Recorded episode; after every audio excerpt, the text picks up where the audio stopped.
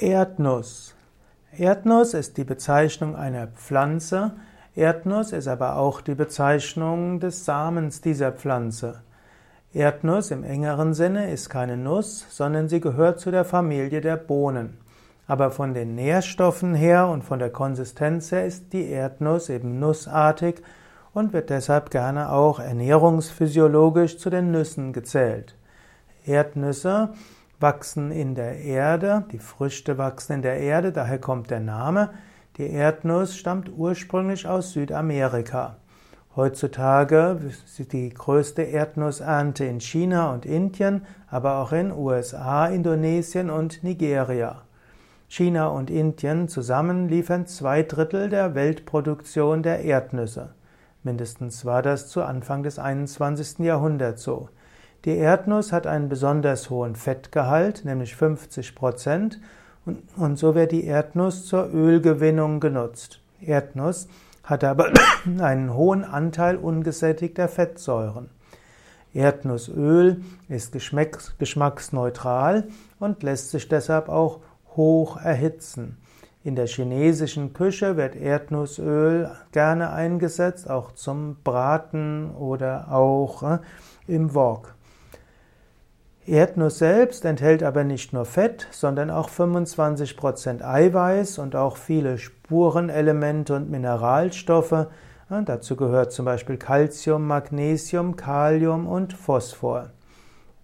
Manchmal wird auch gesagt, dass die Erdnuss hilfreich sein kann zur Vorbeugung gegen Dickdarm, Prostata und Brustkrebs, denn sie hat eine Menge von Phytosterine, ähnlich wie die Sojabohne. Erwiesen kann diese Aussage allerdings als nicht gelten. Schonski hat, dass die Erdnuss Phytosterine, die eine Art äh, Hormonähnlichkeit haben, das hat die Erdnuss. Wie diese aber wirklich wirken, ist nicht ganz so klar. Erdnuss scheint aber auch eine nicht positive Wirkung zu haben auf, für Gichtpatienten. Und eine Schwierigkeit bei Erdnuss ist, dass sie den Schimmelpelz Aspergillus flavus oft enthält. Und äh, der Schimmelpilz Aspergillus flavus produziert das schwere Gift Aflatoxin. Und deshalb muss man aufpassen und sollte nach Spuren von Schimmel schauen, der könnte letztlich giftig sein. Erdnuss, äh, also äh, eine nahrhafte, eine nahrhafte Nuss und Nüsse gelten als wertvolle Ergänzung der Nahrung, insbesondere im Rahmen der vegetarischen und veganen Ernährung. Und auch wenn die Erdnuss im engeren Sinne keine Nuss ist, ist ähnlich wie die Cashewnuss, ist sie dennoch im weiteren Sinne gehört sie zu der Gruppe der Nussartigen, die in der Ernährung in geringem Maße gegessen eine wertvolle Rolle spielen. Erdnussblätter. In der traditionellen chinesischen Medizin werden auch Erdnussblätter verwendet. Erdnussblätter werden insbesondere verwendet gegen Schlafstörungen.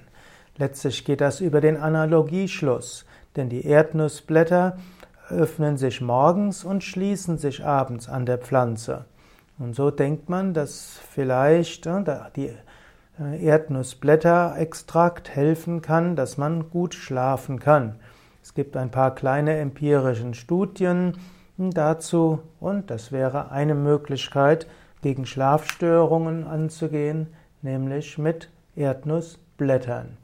Allerdings, das sind Dinge, die man klären müsste im Kontext von weiteren Studien und wer irgendwelche Erkrankungen hat, sollte natürlich einen Arzt oder Heilpraktiker kontaktieren. Kleiner Hinweis, die Aussagen in diesem Video beruhen auf Aussagen im naturheilkundelexikon.de. Alles ein Wort, naturheilkundelexikon.de